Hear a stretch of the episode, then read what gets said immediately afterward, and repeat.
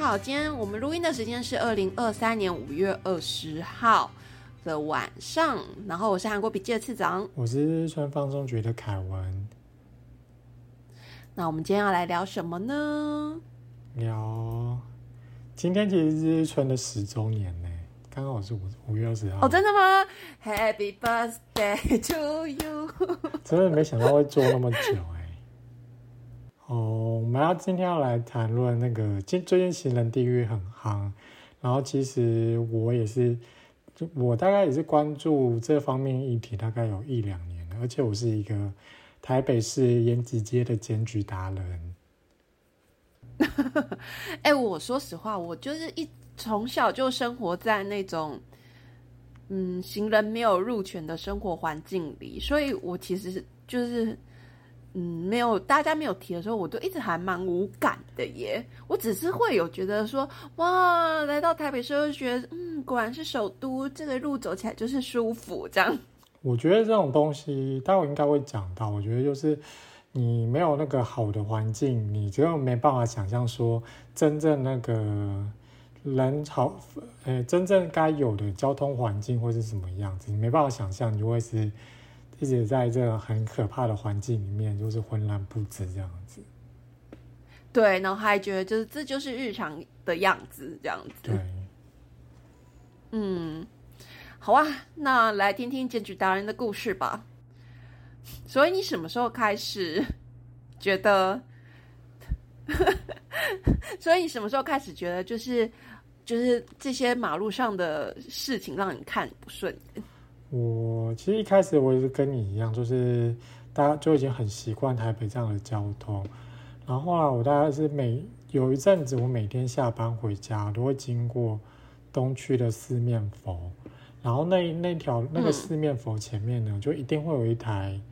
违规停车停在那里，就是十次里面去大概九次会有违规停车，而且几乎都是进口车停在那边。然后我那时候就想说。哦，好像要来拜四面佛还愿，感觉你要开个私开个进口车，然后你不能找车位，那样太 low 了。你要就是很大摇大摆的就违停在那里，才可以显现你的尊贵不凡吧？大概是有那时候就有有这样的感觉，然后就以前都觉得违停是非常普通的一件事情，然后那一次大概是我第一次注意到说，哎，为什么违停可以停的那么大摇大摆？然后后来这边其实是有比较好，它有改善，有铺标线型人行道，而且它有插黄色棒棒的防撞条，所以基本上现在就是东区四面佛那里就不太能够违停，这这部分是这几年有改善的地方。嗯，就是所以其实是从那时候开始。之后，之后还是有一些比较明显的文化冲击。就有一次，我是带我那个韩国朋友去板桥的邻家花园，然后我们就一出了府中站，然后你就知道那个新北市的道路那边府中就非常标准的新北市的马路，就是。骑楼不通，就可能一一一小段通，一小段不通。可是你要往马路走的话，你走出来，高高低低。对对对，你一走出来，我觉得那就算了。你就从骑楼一走出来，你就会遇到就是一整排的机车停车区，所以那边基本上不能走。然后你还出不去。对对对，你就找不到出口可以出去。然后你要有时候要折回来，然后再出去走，要绕过机车停车区，你再走到马路上，这样走走走走，辛辛苦苦哦，骑楼好像。可以走就弯进去，然后就觉得后来骑楼就被挡住，就觉得绕来绕去才到目的地。那时候就发现说，好像这那个台湾有很大一部分的马路，它设计的中心是以不是以行人在设计的，是以机车主的方便为中心在设计。大家骑机车的话就很方便，就是以汽机车主为方便，机车你就骑骑到目的地下车，然后就那买好东西就骑骑骑就走。对啊，我觉得就是如果以前我是机车主的话，我也会觉得，嗯，汽油不能停，好不方便哦。但是后来就是当我就是变成是就是比较尝试以行人的方式的时候，我就会觉得骑油这些机车好烦哦。而且我有一次是我的那个加拿大朋嫁去加拿大朋友，他回台湾，然后他那时候推带他的就是一岁的小孩嘛，那就是那时候都主要都是要推婴儿车，因为小孩子他没有办法走太久，那就是我们出去都一定要就是推婴儿车啊。可是你知道就是在新北市，你知道推在新北市的道路上推婴儿车，觉得就是好像会。随时你就会被要命，因为他如果他如果骑楼是高高低低的状况，他就没有办法一直走在骑楼里面。那他是不是要走在？如果一般来说，就是可能走人行道是比较适合的。可是我们那时候住的那个环境是，连人行道可能都会被占用，然后或者是人行道很小，然后没有人行道的情况，路灯啊什么什么的。哎，电箱路灯是公社的东西就算了，可能会有摊贩啊，或者是停了就是机车，刚才说机车啊什么的。然后我们家这边是是基本上那时候是没有人行道的状况，然后就是你如果你要推婴儿车的话，就是被迫你就是要走在马路上，嗯，可以，是不是很危险？可以想象啊，这好像是很多城市都这样子。之前台就现在要不要讲？就之前有一个台南有一个案例，就是。看护推着阿妈走在路上，然后因为他那个七楼被占用，然后那就外面还摆一个大金炉，然后就就不得已就推到马路上，他就就被撞了，我就觉得很夸张。哈，真的就很危险啊！我说实话，就是当你自己如果是行人的时候，你就会发现这有多危险。而且我会觉得，就是每缺里长或者是领长可以自己推一个轮椅在路上走走看嘛，就是因为我们。像我们家附近其实有一个，就是我常看到他，就是他也是推轮椅的年轻人。那你刚想想看，如果是这样子，我们现在我们家这边社区附近的道路环境其实有改善改善啦，就是骑楼有拉平，有做拉平的工工工程，然后有做新新设的人行道，然后也有规定，就是人行道上是不能占用。所以我就是看，就是那个那个残障。残障人士他在推轮椅的时候，他就不用再走在马路上，就不会像以前那么危险这样子。对啊，就是状况有好一点。哦，那在前前面讲的是一些负面的让我们觉醒的例子，然后现在来讲一个比较正面的例子。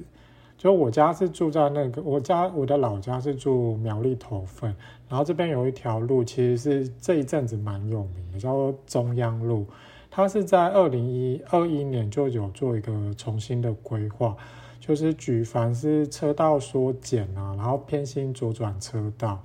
还有人行道、行人庇护岛，甚至还有脚踏车道。就其实这这个东西，就一开始大家都对这条路的改建就是很很没有信心，因为它原本的那个车道，我记得以前是有四车道，而且比较宽。然后现在新那个改变以后变三车道，而且变车道变窄，大家都觉得说那这样子一定会塞车啊。可是实际上就完全没有，就是你开车的人开得更舒服，因为只要你是直行的话，你不太会被左转车挡。就是而且它偏心左转车道，代表是你直行可以一路的直行直直走到底，不用在那边歪歪扭扭变来变去，就会变得很蛮方便的。而且不只是人行道而已哦，就是这边的自行车道，我觉得跟台北市的自行车道还是有一段距离。就是我们这边自行车道是有铺柏油的，就是它骑起来非常非常的好骑。然后你又你，就诶，台北很多是在人行道上是有铺地砖，所以它其实会有点陡。而且骑像信义路啊，或者是南京那边的，它有时候会跟着那个停车弯，会有时候要弯来弯去。然后这边的那个自行车道基本上就一路直直到底，你就就而且不用闪什么障碍物，基本上就非常非常的好骑这样子。嗯嗯，就是如果说现在就是全球都在做减碳嘛，你知道吗？就是做减碳的工工作，因为就是地球暖化问题这样。然后所以我觉得就是势必就是呃，一个政府要如如何减少汽车，我觉得是。呃，每个国家就是在做功课，或者是你要用什么样的能源去改善汽车的使用，对不对？或者像是有一些电动的啊，或者是氢气呀，是氢气吗？氢能车，对啊然后听说有一些有一些车好像有在对开发，对，然后呢，就是说，所以说，就是为什么我们会讲到说像自行车，就我我也会觉得说，如果就是自行车道，台北市的自行车道其实已经大部分已经还不错了，我觉得就是骑起来是很舒服的，嗯因为新北市几乎没有，所以我如果觉得就是如果呃就是。如果新北市有的话，说实话，我会很愿意是骑 U bike 通勤，就至少下班的时候，在那个时间不赶，我会觉得就是我可以边达到呃呃有效的运动，然后又可以通勤回家，然后又可以保障我的安全，我会很愿意做这件事情。可是新北市道路真的太可怕了，我不可能就是。骑骑脚踏车通勤，所以就变成说，呃，我可能就有时候天气状况比较好，就是下班的时间，我会利用下班时间，就是骑到台北是我能骑的最后的一个捷运站，然后我再通勤回我家。对，我觉得你讲到一个重点，就是为什么大家都会觉得说盖人行道没有需求，就人没有没有什么行人在走啊，为什么要盖人行道？为什么没有什么人在骑脚踏车啊？为什么要设自行车道？可是实际上，就我们这边那个马路改建以后，其实傍晚的时候，你会看到很多的，就是市市民啊、居民会出来散散步啊。然后会遛遛狗，然后会有人出来骑自行车或慢跑之类的，就会看到真的很多人开始出来马路上使用这我们这些嗯公共建设。然后像我以前其实在这边我，嗯、我也是很依赖机车。我去一个 seven，我可能也要骑机车机车，因因为以前 seven 离我家蛮远的。然后只不过重点是，嗯嗯就是呃后来就是这边改建以后，我就大部分假如是走路十到二十分钟，以前可能骑车三到五分钟的距离，我现在都选择用走的。然后再加上我们这边有 U Bike 站的设置，像我假如我要去新竹的话，我就直接从我家附近的 U Bike 站开始骑自行车，然后骑自行车到骑到竹南火车站，大概二十到二十分钟，然后竹南火车站再搭火车，然后到新竹，大概又二十分钟。因为其实火车到新竹火车站这段距离只要二十分钟，可是你开省道或者你走省道的话，大概要花四十到五十分钟。就你是用这样的方式，差很多耶。对你这样的速度其实是更快。我觉得这有点像是之前那个庆山，就，比如我们朋友说从庆山搭火车到东大邱只要十分钟，因为我们这种比较社区型的，这叫什么啊城市内的通勤嘛？其实因为它这种轨道运输，它不用等那些红绿灯，所以它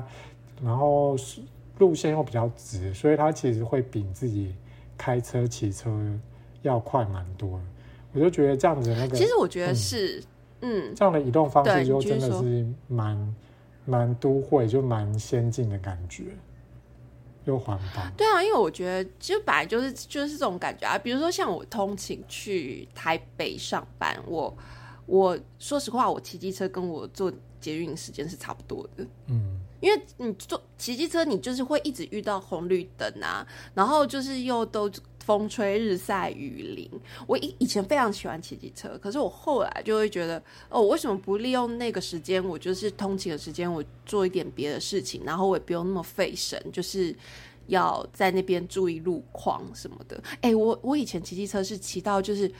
我常常会惊觉，哎、哎、我怎么到这了？你就你就知道那中间有多晃神，就是在骑机车的时候，因为就是每日行走的道路，就是一个晃神驾驶很危险呢。哦，对啊，就是所以我现在就觉得，我就是把早上的时间，就是通勤的时候，就是利用来看新闻啊，就是嗯看新闻、看追一些重要的东西，这样子就是可以就可以变成利可以利用的时间啦，我觉得还不错，对啊。哦，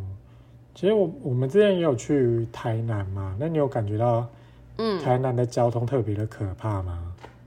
我跟你讲，台南人就是非常爱说，他们就算就是三秒三分钟的距离，他们也都要骑机车，就而且是会用那种，他人哪哪有在走路的，就这种就是这种口气，好像嗯嗯，我之前有看过那个嗯 全联他们小编在做图，然后也有这样，也有利用这个嗯。梗，我就看了就很不以为然，就觉得啊，对对，我就觉得很奇怪，我就觉得好，我觉得你们没有在走路，是不是因为你们的路不好走？对对，其实重点是这个吧，是不是？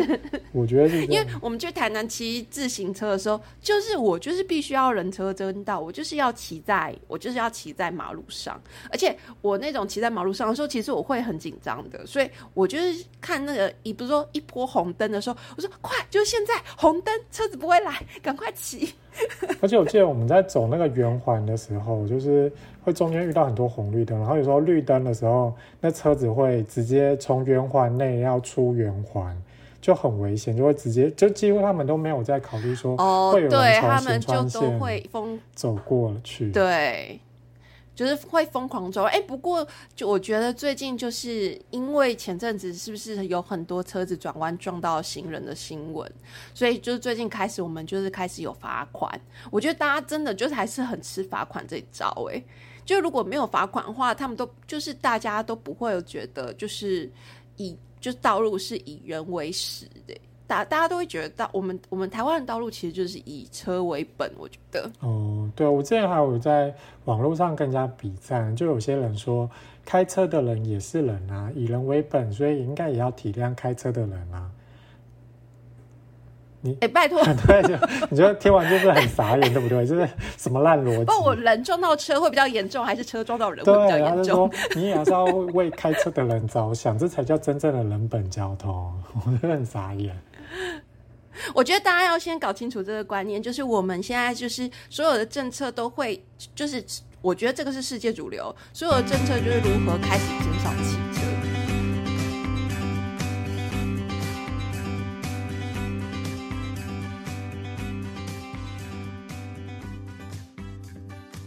所以就是你去韩国有什么观察吗？哦，我觉得你跟我应该，你我之间都会有蛮多跟韩国相关的观察。其实我这次去韩国的话，我因为我之前我大部分都待在首尔嘛，然后这次我待济州岛啊，还有庆尚道待蛮多天的，然后移动的方式很多是坐我朋友开坐我朋友的车在移动，所以就看到蛮多以前没有注意到的事情。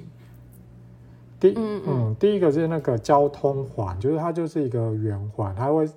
这个在那个济州岛的山区会蛮常出现的。它就等于是说一个十字路口，你只要利用这种小型的圆环，然后你要分辨谁谁有路权进来，谁你要什么时候出去，其实基本上都不太需要设红绿灯，就可以达成说我要右转啊，或者是说我要直行，就可以错开车流。我觉得就呃这点，我觉得台湾很多人都会觉得是没有红绿灯不会过马路，没有红绿灯不会就不会过路口那种感觉。真的，啊我跟你讲，我就是台北人，然后去到南部，然后没有红绿灯，我觉得好痛苦，好好好难哦，我过不了马路。哦，我觉得这都是就以前就是大家没有那个教那个教育没有教好，说大家怎么去使用这些圆滑啊，怎样去看标线跟。那个东西，大家只会看红绿灯，就久而久之就变成现在这样的状况。而而且有一点就是我觉得很不好，就是无号字路口、无号字的斑马线，就是其实是看到人就是要停下来，可是大家看到无号字的斑马线，都会觉得说你行人自己要找没有车的时候过去。你有这种感觉吗？哦，就大家不会觉得。但是台湾的五号字是不是都还是有红绿灯可以按？没有没有，五号字是连，其实是很多斑马线是连那个红绿灯都按都没得。对对对，可是那个东西其实还是要以行人优先的。可是台湾都没有在，没有把这种事情放在心上。对啊，我觉得就是没，就是就是。反正我觉得，哎，我不知道我们现在教育到底怎么教导，我们会有这种课程吗？哦，好像我们台湾社会公民，其实台湾的那个交通教育是那个，就是只是教，呃，只是就就可能像是周会的时候，请那个外面的讲师来讲，来上讲座那一种的，就不是一个很。有确实落实在课程正正规课程里面的那个东西，这样子。哦，原来所以就是说，我们的课程里头其实没有就是这种交通安全的课程。嗯，就很明，就有点像是什么毒品宣导啊那一种的，你可以想象吗？就是或者是缴税缴税的国税局去学校演讲的。嗯那一种东那种概念而已，嗯你就觉得你就不能够期待说那种东西可以把什么很多很正确的知识交给我们的下一代，我觉得没办法。嗯，好哦。嗯所以韩国的部分我们还没，应该还没讲完。对，还有一个是减速丘，我觉得减速丘这种东西很重要，就是它会有很多地方不不论是市区或郊区，都会有一个一个像一个小窟窿吗？就是你开车开过去的时候，你一定要把那个速线那个速度放慢到三时速三十以下，不然的话你就直接原地起飞的那一种。那一种的，有台湾也是会有这种啦我，记得有些很地方会有我。记得大部分都是那种嗯，那个好几条那种哎、线，其实我也觉得变少以前很多，对，以前很多，现在好像有变少。我觉得几乎它是不是实际上使设设施是有危险的？嗯危险？你说谁叫你不减速，那就会危险，比如说那个人就真的是车速过快，对啊、那就是原地起飞。因为其实像韩国，它很多都是会把这个减速丘设在像是儿童保护区域或者是斑马线前面，就是你要开过这边，嗯你本来就要那个停就要减速了，所以这时候你看到斑马线有人，你就不会在那边显靠背他说他在划手机还是什么的，因为你本来就是应该要减速，所以你不应该去嗯抱怨行人又又怎样又怎样，行人走太慢之类的。嗯。说到你刚才说到儿童保护区，就是之前那个韩国，就是因为有一位小学生的事件，对不对？对，就是有一个小学生叫做敏子，然后他在儿童保护区域的时候被车撞死，然后嗯，其实后来在受害者父母奔走之下，就是加强对这一块的约束力，然后又立了法，所以被称为敏子法。可是后来有一些人就是翻出来就说什么，嗯，其实当时候的车速没那么快啊，或者是有一些儿童，或者是后来有一些台湾的媒体出来带风向，就报道这件事情的时候，带把风向带到说，有部分的儿童利用这项规定去捉弄驾驶，然后让驾驶那个说驾说韩国的驾驶人都非常的痛苦，然后开在儿童保护区域的时候都会战战兢兢的。可实际上，我觉得儿童保护区域其实，我就那个坐很多朋友的车，就是他儿童保护区域在韩国是非常非常明确，不会说像是说嗯碰瓷那一种，让你是呃没有没有发现就不小心超速的那一种状况。因为一来就是他在前面会会先附会先有那个标示牌，告诉你儿童保护区域要到喽。然后在地上，它也会有写字说儿童保这边是开始是儿童保护区域，然后再来是那个地上还会铺红色的漆，而且那个漆我我我是坐车就有感觉到它的摩擦力感是跟柏油不太一样，它是有点黏黏的那种感觉，所以你经过那边就是比较粗，会比较大声。对对对经过那边你就会觉得你要减速，嗯。所以我觉得这一点其实是，我觉得真的是媒体有点在带风向，就是设了这个区域，其实真的是对儿童保护区是儿童的那个保护是好的。对，然后刚刚好像漏讲了一点，就是新的名字法除了加强这一块的那个区域以外，就是它有要规定开始要设那个每个儿童保护区都要设有监视器跟测速照相。哦，对，然后我也觉得真的是嗯、没有没有法律法法律的约束，就是人类可能真的没有办法克制自己。可能以前好像是有在有有规定说你要降速下来，可是不是每一个路口都有那个，呃，都有嗯监视器，所以就有时候会发生事情拍没有拍到证据这样子。然后我也觉得说，你都已经开车了，然后你只是在这个短短的两三百公尺的距离，你把时速下降到三十公那个时速三十公里，讲真的，真的不会对你的行程有太大的耽误。假如你真的怕迟到，你要的应该是提早出门。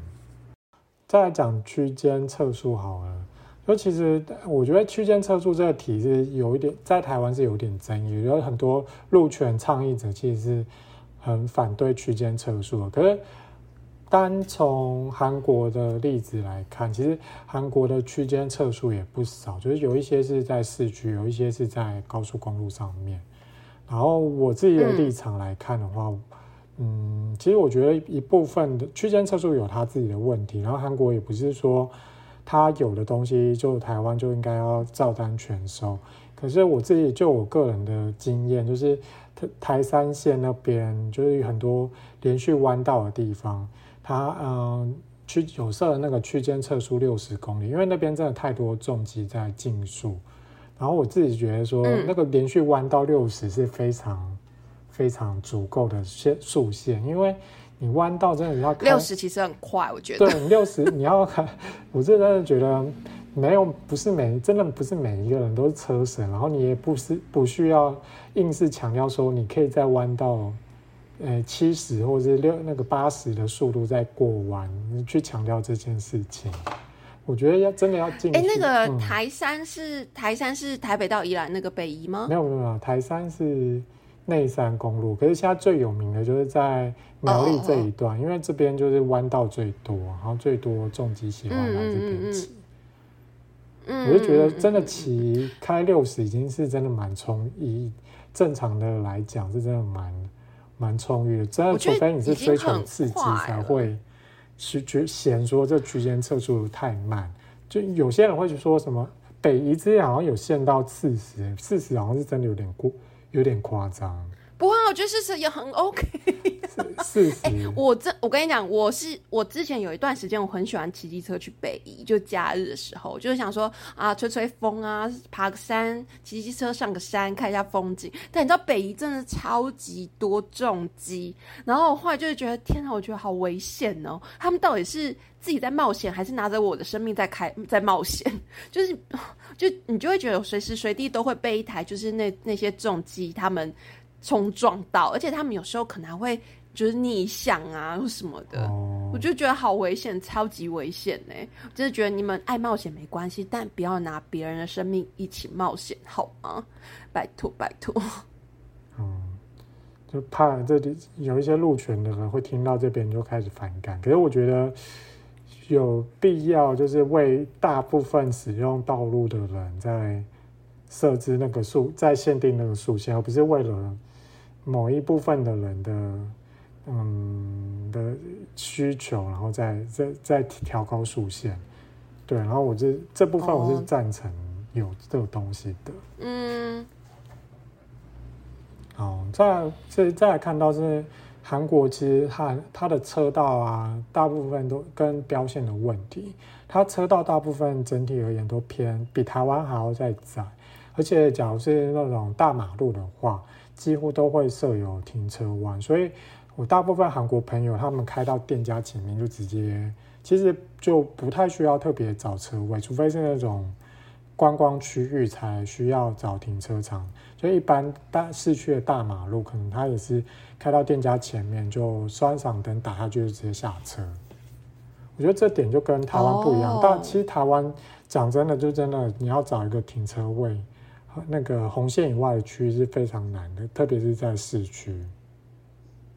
市区我觉得就是故意的，啊，就是我刚才讲的啊，他就不希望你就是停太多车啊。的确也是，我的确是一一部分不希望车都开到市区，另外一部分也是说，嗯，假如因为现在其实你也想象，就是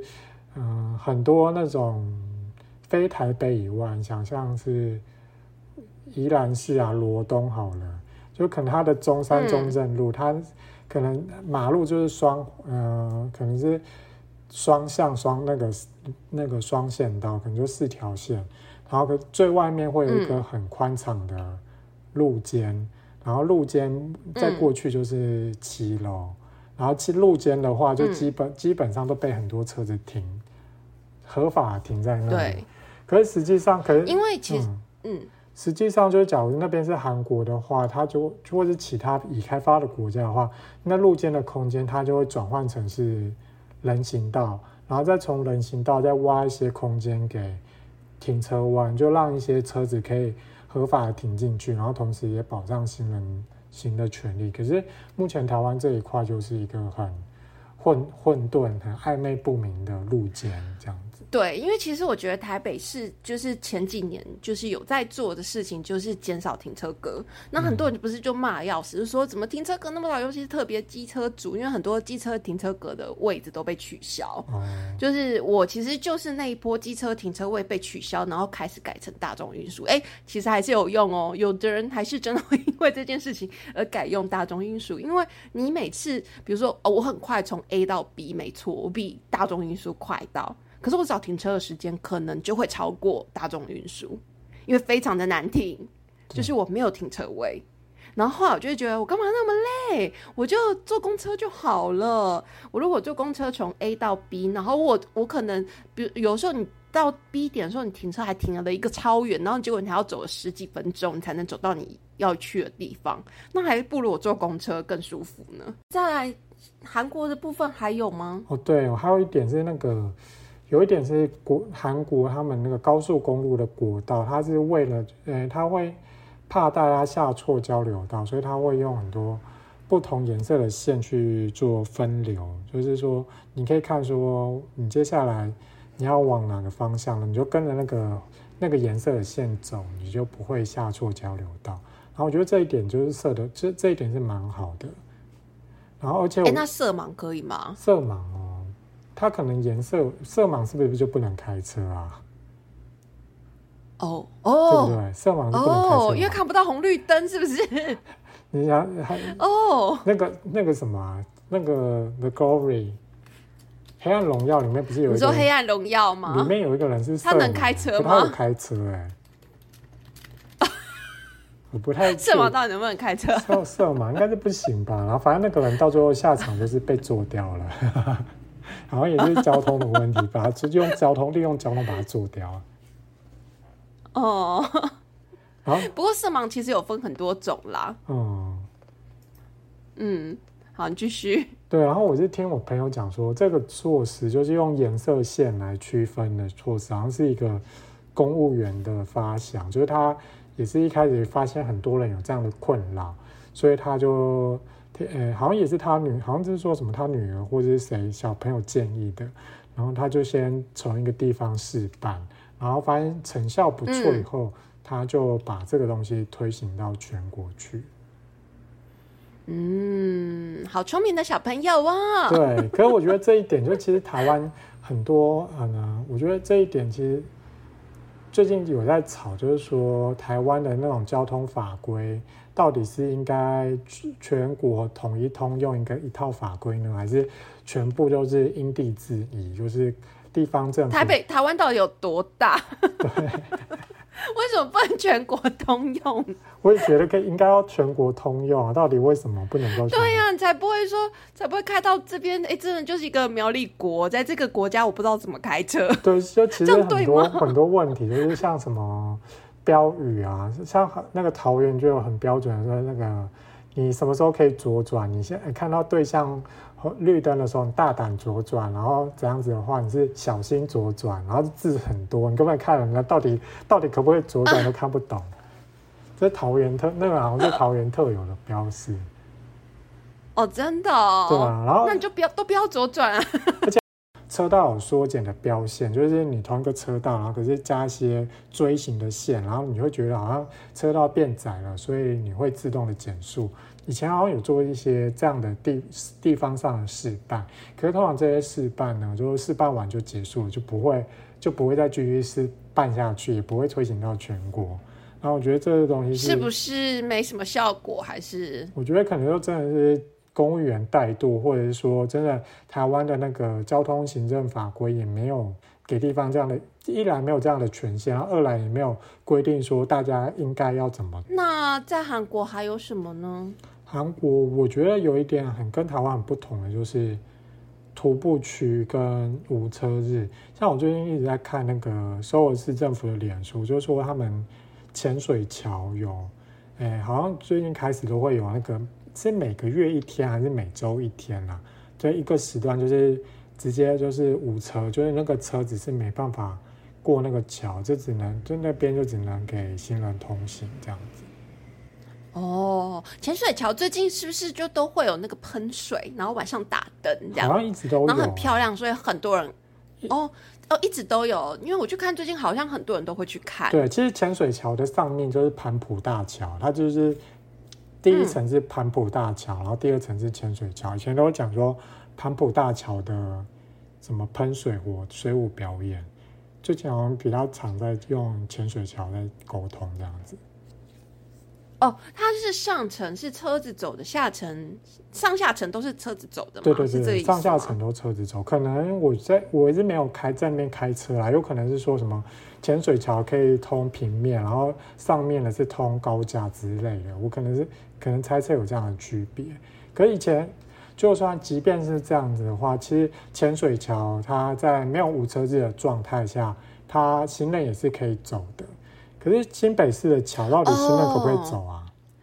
哦，说到这个很神秘，很神秘。我跟你讲，就是呃，有一些桥可以走，你知道它那个是有为行人设计过的桥，可是你可能常常下去的地方，你不是直接下到跟车子一样的地方，比如说像就是呃，有一些桥下去之后，你可能是在河堤内。然后你可能要再走出去到那个环河快速道路什么的，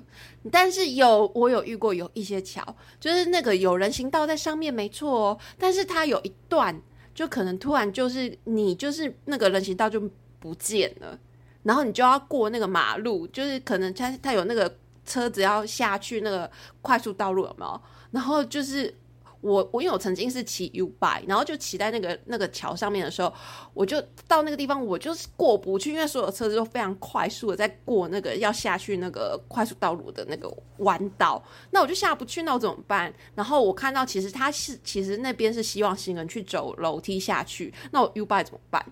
我扛下去吗？不过后来我发现那段。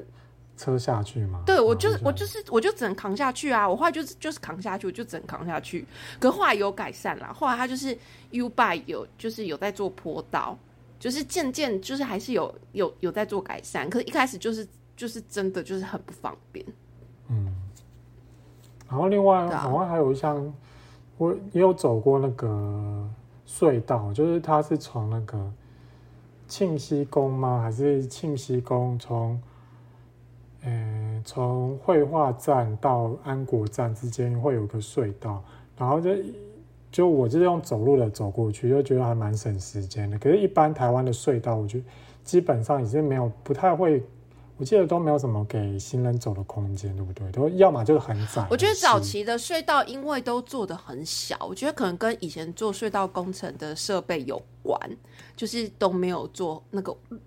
路都挖的很窄，比如说很多我们台湾很多隧道也都是两线道而已，你有没有发现？可能就是车过去一线，然后回来一线这样子。所以像就是找其他那种苏花公路，不是很多都是挖出来的那种隧道，基本上那个人走都超可怕。因为之前不是那个有韩国 YouTuber 在那边就是旅徒步旅行的时候，然后啊，切尔妹。不是不是，我不是看切尔妹，我之前是看囧男吧。然后他就是徒步旅行的时候，我看他走书画的时候，我就觉得这真的超危险，我真的很不建议行人用徒步的走书画，真的太危险了。我觉得书画 这段没有完全车都很危险，骑脚踏车应该也危险到爆炸，机车都危险，机车也很危险。真的哈，因为就就他那个就是我说那个就是比较早期的工程，那他他就是只有双线道。那个，然后加上又又有很多大车，哎，现在苏花旧旧苏花公路还有大车吗？现在应该是小新那个大车还开苏花，可是机车跟汽机车是吗？可以吗？就是它跟汽车都去苏花改这样子，印象中好像是这样。好像苏花改苏苏花改有一些还是会走以前苏花的一些路段。我们上次走感觉是这样，它不是全部都是全新的，但有一些可能是危险路段，就是有修修筑一些比较新的路段，哦，不是很清楚啦。但是，但是我上次看九南州，真真心觉得还是太危险了，对吧？然后再来一点是说，韩国的徒步区就越来越多，像新村的延世路，我之前其实也有贴在日村的粉砖，然后有投稿去给一些跟新人路权相关的粉砖，可就是去比照韩国嗯不同年代的同一条路不同年代的样貌。其实像新村的延世路，它在二零零八年的时候，它就已经变成是，我记得那时候好像就已经是单行道。就汽汽车呃，大部分的空间都已经留给人行那个行人在走，然后只剩汽车在担心。可后来我去延世念语学堂的时候，那边又又再更进一步了，就是他那边呃，他的那个马路的空间基本上只有呃，只有一个医院的接驳巴士啊，然后还有少数的公车可以走。其实那边其实一整条延世路是。基本上可以是就已经可以视为是一个一一块徒步区了。我记得最近好像越来越严，就是好像又有在更进一步，就是说连交通车都不要，是全部都变改为徒步区。嗯，我觉得现在韩国就是一直在走就是，对，就一直把马路的空间慢慢的还给行人。然后那个以前离大的路也是，就是看以前的照片是九零年代是双线道。然后外面的人行道是用铁链围着的，呃，很阳春的人行道。可现在看那个新新的梨大附近的那个马路的话，它是变成只有一个，嗯，只有一条单行单线道，然后剩下两边都是行人徒步区。然后你要从这边跨到另外一边，因为中间的马路很窄，所以中间那个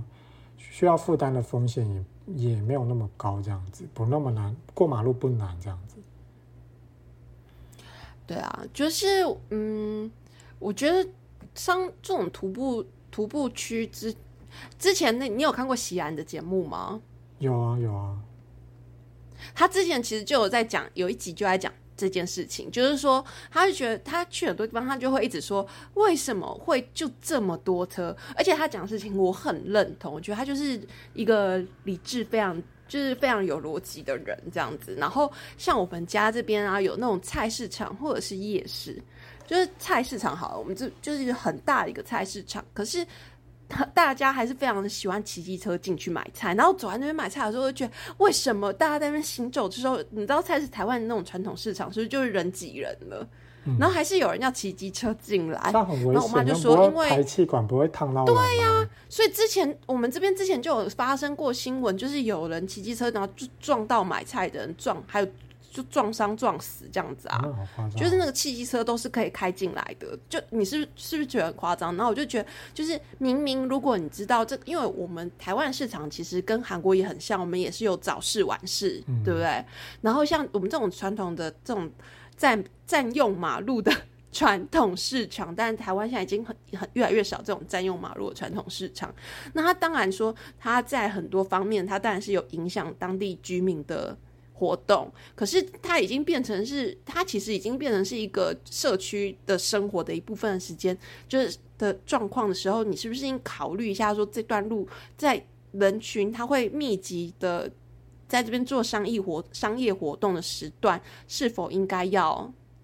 就是那叫什么限制车辆行进呢？对啊，我也觉得。我我我觉得，其实你也知道，我家那边我住的那个台北住的那里，楼下就是市场。因为也是早上也会看到一堆人，就是硬骑着骑着进来，我都很想把他直接踹倒。然后而且很多人都是用眼睛，而且他不是穿过市场，他是骑机车在逛市场，他就是眼睛在左左飘右看，左飘右看，就看就会很令人火大。超多这种人，你就不会是？你要嘛就是说什么哦，我只是导航不小心把我带到这里，那还情有可原。他就是我就是要骑车逛市场，然后让然后看到一个东西就，嗯，就鬼切去那个那边了。就很火大，然后他有有时候买东西不会熄火，就会让你继续吸废气这样子。而且说实话，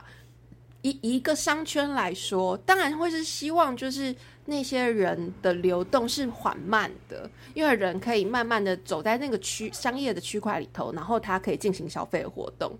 就是他会希望你不要这么快，如果你骑机车就咻就过去了嘛。所以那个商业区块，我们我们家附近就有一个夜市，它以前其实是有在商业活动的时间是限制车辆进出的，嗯，所以那个以前有限制的时候，那个夜市其实是活的哦。可是后来就是可能换了，不知道是市长、里长还是什么，我不知道，反正就是证件可能就换，所以那个夜市它就是它就是嗯、呃没有在限制说那个车辆进出，所以它就很多的车辆会喜欢进出那边，之后那个夜市就死掉嘞、他真的就彻底的死掉，因为就是你会觉得走在那边很危险，然后后来就渐渐大家就也也不爱去，然后可能很多人就是以前可能我因为被锁住，所以大家会用走路的方式经过那里会多少消费嘛。可是自从能骑机车之后，可能大家就会一直快速的穿越那里，所以那边的整个商业空间，你就看着它就一直萎缩，渐渐萎缩，到最近就是我我觉得那个夜市就是不行了，这样。我也不知道为什么，就台湾的那个西门町商圈徒步区跟信义区徒步区明明就那么的成功，可是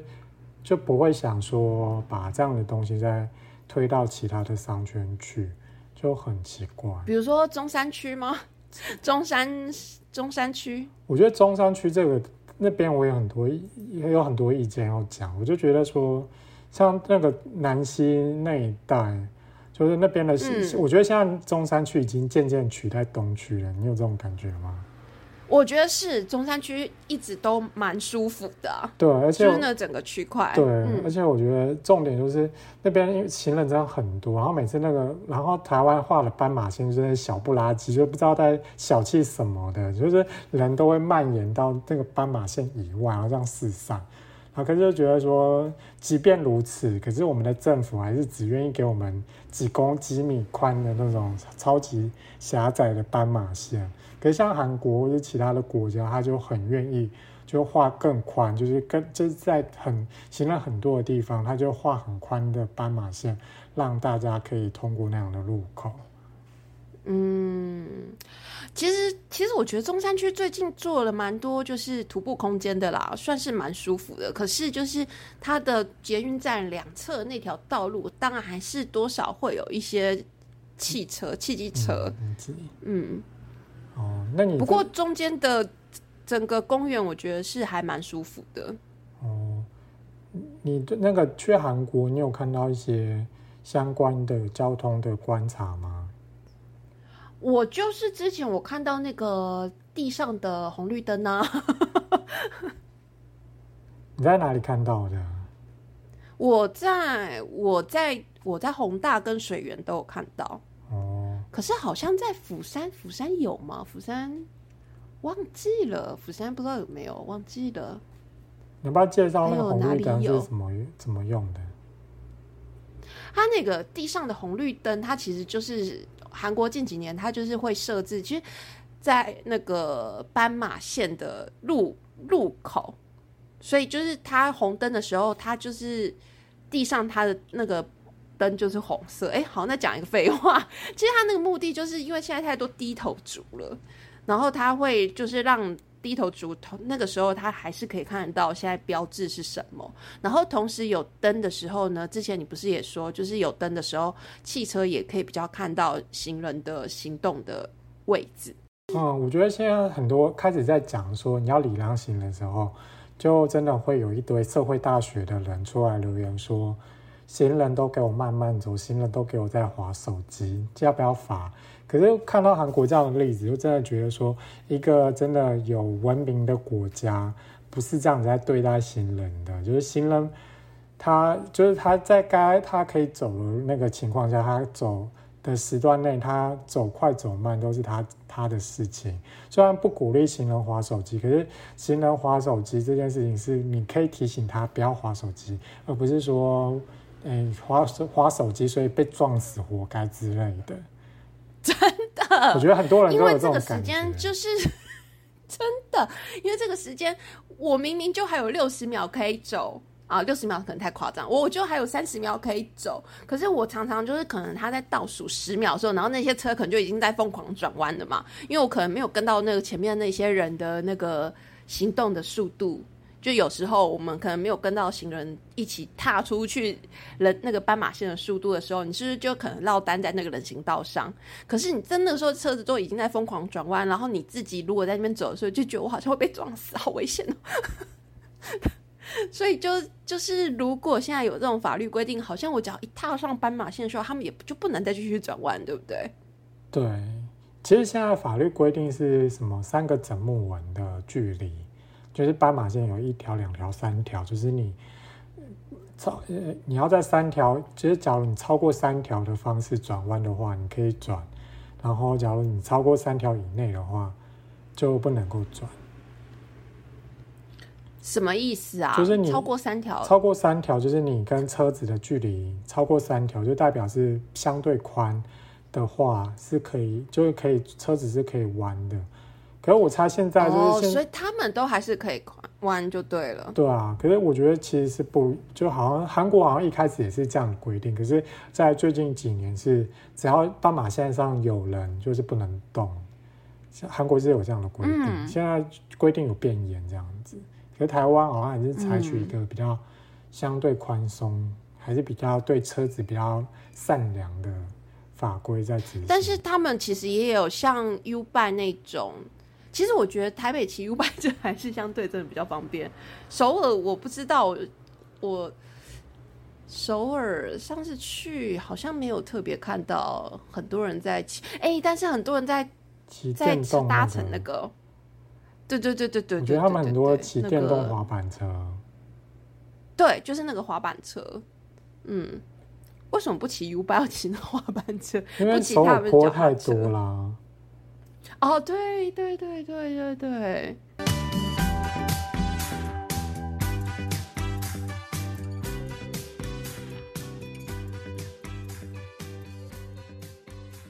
哦，来分享一下，那那我来分享一下韩国，我看到韩国交通的缺点好了。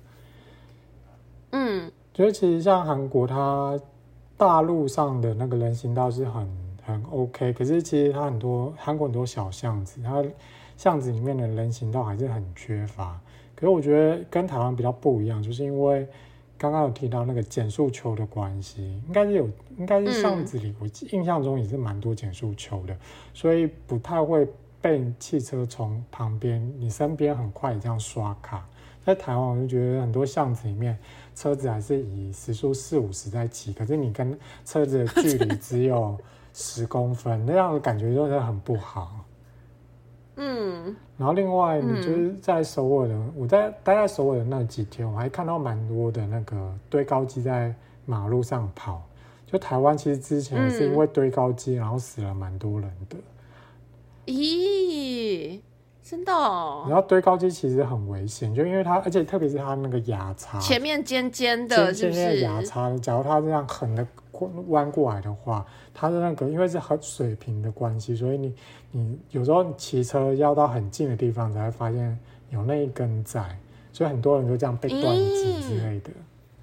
嗯，好可怕。对，然后好可怕，好可怕。就是其实手就看到还蛮多堆高机在路上跑，感觉好像没有抓很严，因为我看到那个堆高机的地方是警察相对跟公家机关相对多的中路区。安国站附近，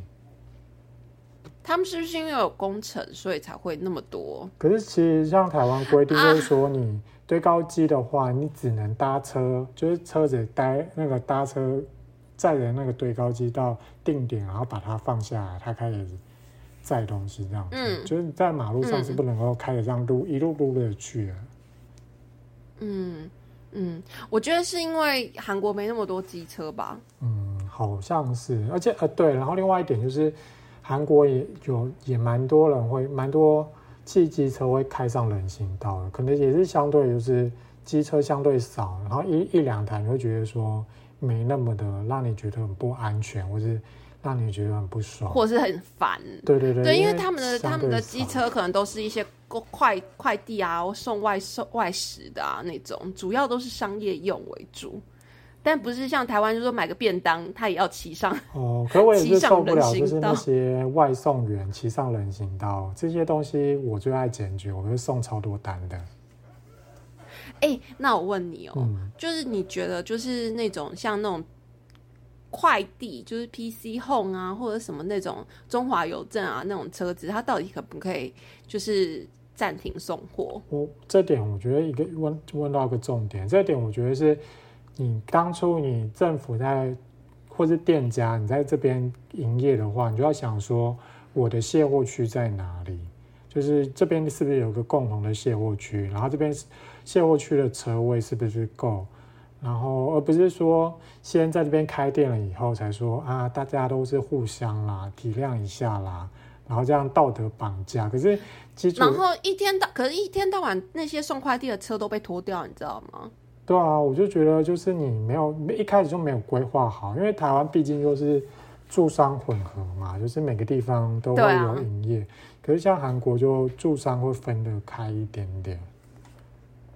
所以这就是你刚才说的那种那个叫什么卸货卸货湾就暂停车停湾啊、卸货区，停车弯，对，其实我觉得应该多，就是每一个，比如说斑马线跟斑马线之间的一段距离，或者是多少距离，就要有一个卸货弯。因为我觉得送快递已经是我们现在日常生活中很无法，就是没有办法避免，大家都很爱用电商啊。你就是会常常就会有这种快递的需求，然后如果他又没有办法停车，那我就觉得这很就是中间有蛮多矛盾的。嗯。然后像韩那个日本的话，他们是会有卸货停车格，然后你停车下来以后，当然不可能每一个地方都是直接停车格下来就是大楼，就是直接是你的目的地。那时候那时候那个宅配员就需要用手推车把货推到那个店家里面去进货，这样子。哦，你这样讲，我想到其实我在台湾也有看过卸货停车格，有台湾有，对，台湾确实有。是有，然后我们然后要么就是被车占用这样子，状况蛮多的。对，然后我们这一块就是我公司那附近那块的情况是，他们会就是他们会在货运那个黑猫，它会在某一个地地方，然后把所有东西都卸下来，因为就是那整个区块就是一个停车很不方便，大大部分都红线，它没有办法临停。然后把所有东西货集中在某一个地方之后呢，就由他们骑机车的黑猫 送到每一个点这样子。你说在台湾吗？就就我公司的附近而已。它是比如说它是呃集中在那个区块，然后就是可能送这附近的十分钟走路距离的地方，然后有一些地方他们就用走的，然后有些就可能他就用骑机车的，就把那那个一带的货全部都卸在那个点这样子。嗯，重点还是要设这样的区域啊，因为本来就是商业中心，本来就是开店前，我觉得这个东西应该不会是八九零年代才开始出现的，就是可能是以前你在画设这条马路，你在这边开店之前。就会有，就就知道说一定会有货车来这边卸货了。那为什么不会想一个空间给他，而是就放任，就是道德绑架？然后前一阵子不是也是有一个货车司机是被机车撞死，有很多是被机车的时候被那种，真的假的？对，然后机机车子货车司机他要上车的时候，他就只因为他直接停也是违停嘛，然后可他要上车的时候就要走到马路侧那边。走上驾驶座，开机车对机车就从后面就撞上去撞死，大部分都是下货那个下机、那个、车被门弄死，对对，被门弄死。然后可是这次是反过来的，可是就觉得为什么我们要放任这样的事情一而再再而三的发生下去，然后觉得好像没什么感觉。哎、欸，机车被门弄死，这真的也很可怕。我以前骑机车的时候，我真的看到那种临停在路边的汽车的时候，我都超惊的，我都很怕它突然就一个开门来来出一个开门大招，我就飞行。我们小时候，我们以前刚我那刚拿到驾照的时候，都一直被告诫，就是要小心那种会突然开门的车啊，然后再来就是，嗯，小心说什么你穿，假如有穿外套什么衣服，你旁边经过大车，小心不要被勾到。然后很多人说什么被勾到，然后断颈啊之类的事情。好可怕！我天哪！对，哎、欸，我真的觉得骑车不要钻那个，不要钻大车边，好可怕。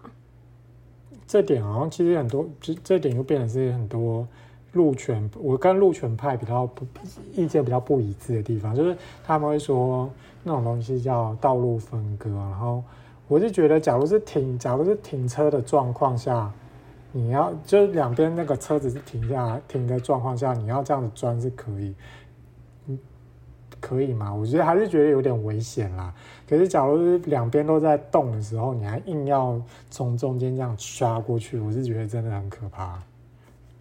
嗯，台湾人的台湾人的技术都非常的好，就是都在行进间的时候，就是很多汽车、机车都是会一直转一转的。哦，这其实我都是停在后面，我都是远远的就。啊，前前面反正走不了，到底是为什么要争那个三四秒时间？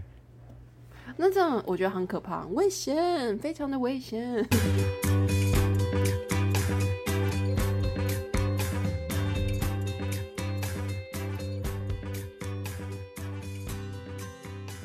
我们五二零五二零好像不是一个靠北的日子，但我们五二零你靠北了，我们的。行，那个我们的交通情况，那我还没靠北我的事情。我 我想靠北的事情好简短，我非常简短就可以讲完了。好，就是我想要靠北厕所。什么厕？哪里的厕所？我哎，你你觉得你觉得你去韩，就是男男生的厕所，在台湾跟韩国，你觉得有什么差别吗？没什么太大的差别啊。就就是大家还是可以互相互相看来看去，看来看去吗？没有啦，都会隔开啦。其实那种哦，还还是会隔开，是不是？好像我有看过很多那种，就是一整面那个，然后它是用一个水帘，啪啪啪啪，然后就大家直接在那边尿尿那一种。哦，好啦，反正反正我其实，因为我当然我不我不是男生，我不可能讲男生厕所的情况，我只主要就是想讲女生厕所，因为几个月前吧，不是就是有在那边讲说要用免治马桶这件事情嘛，然后那时候我就会说，我觉得台湾女生应该先学会如何使用马桶吧，就我真的我今天就是是很想要靠背，就是我真的很受不了女生就会很多人就是因为台湾女生爱干净。主要是因为爱干净，然后就没有办法接受坐在马桶上面。可是如果我觉得好，你今天觉得公厕你觉得很恶心，不想坐，我觉得没关系，我可以拜托你把马桶盖掀起来。你不要尿在马桶坐垫上好吗？而且因为自从疫情之后，就是我们的环境其实改善很多。其实我女厕的状况也有稍微改善，就是大家都会厕所里头会放置酒精，然后大家也会渐渐坐垫上是什么概念？就是他屁股没有坐下去，然后他就半蹲的做形式。你不知道我们的女生，你不知道我们的女生都有在练核心吗？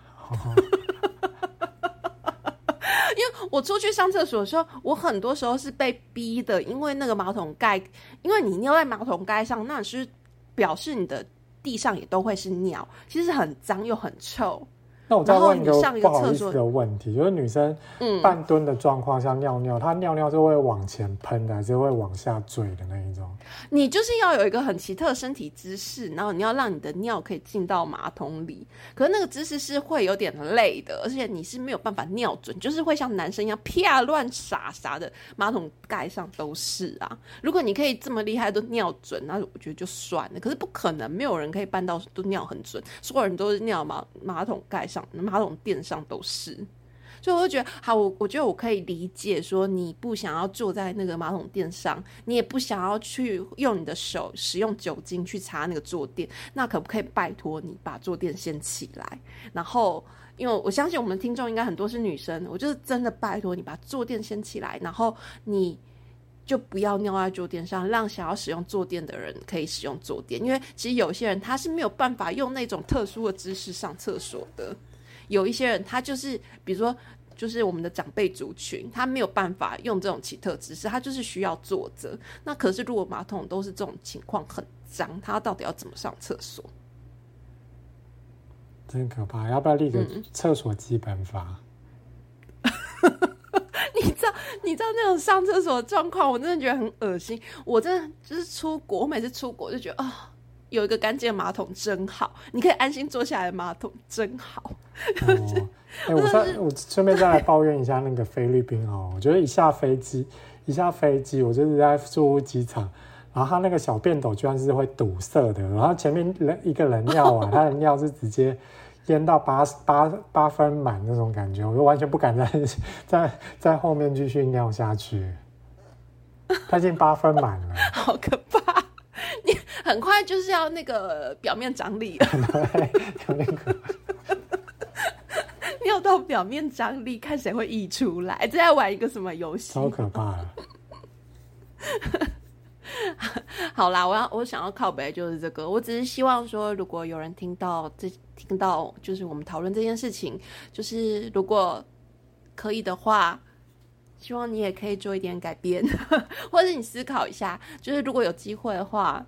你们也可以介绍你的里长或者领长推个婴儿车或轮椅去你家附近的道路上走走看，看好不好走。对。然后厕所，希望姐妹们可以把马桶盖掀起来。你都希望你的老公把马桶盖掀起来了，你自己在外面的时候，是否也要体贴一下别人呢？帮我们掀起来好吗？我有时候刷下想要刷很久的时候，也想好好坐着。女生好为难哦，我的老天爷。嗯，OK，我想抱怨的事情就这样。好，最后下个结论好了。我觉得其实像现在那个，就是改善交通的方法它手段有三三一，第一个是工程，第二个是教育，第三个是执法。然后我觉得这三个之之中最重要的真的是工程，因为你有一个好的道路的规划跟设计，然后大部分的人都会知道这样子去看到那么好的设计就会去使用它，然后也知道怎么去使用使用它，然后再接下来可能最需要用的就是。教育跟执法，然后去针对那些很常态性违规的人，去用教育的嗯，用这这两个手段去把他们导正回过过来，去正确的使用我们的嗯的马路。其实像我们那个我我家附近这边，虽然人行道盖得很漂亮，停车格超多，可是这是真的一大堆人会骑车到。骑机车到人行道上面，然后他们就是真的是非得，就是虽然十走路十公尺，你就会走到机车停车格，可是他们还是要骑车到店门口。这种就真的是已经已经是工程已经全部都完弄好了，可是缺的就缺执法的这一块。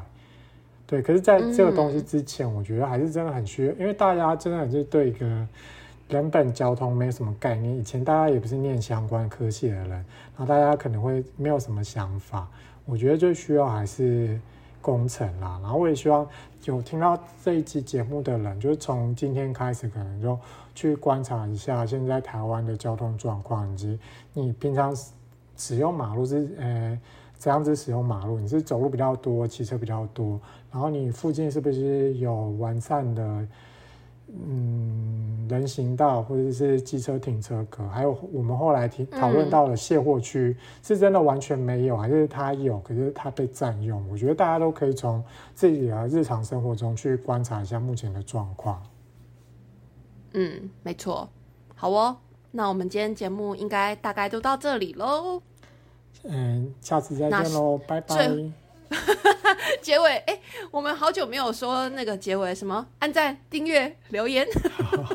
从来没说过，是不是？求阿勇，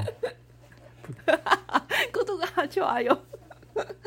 好啦，那我们就到这边喽，大家安妞，拜拜。